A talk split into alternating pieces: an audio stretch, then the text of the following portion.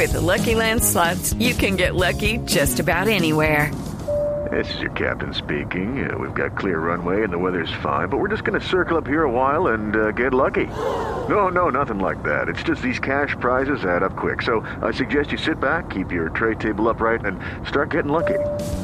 Play for free at LuckyLandSlots.com. Are you feeling lucky? No purchase necessary. Void where prohibited by law. 18 plus terms and conditions apply. See website for details. Presidente de Venezuela aplazó para el miércoles la exposición de su informe de gestión de al- del año 2014 ante la Asamblea Nacional. La noticia con la enviada especial de Blue Radio, Lexi Garay.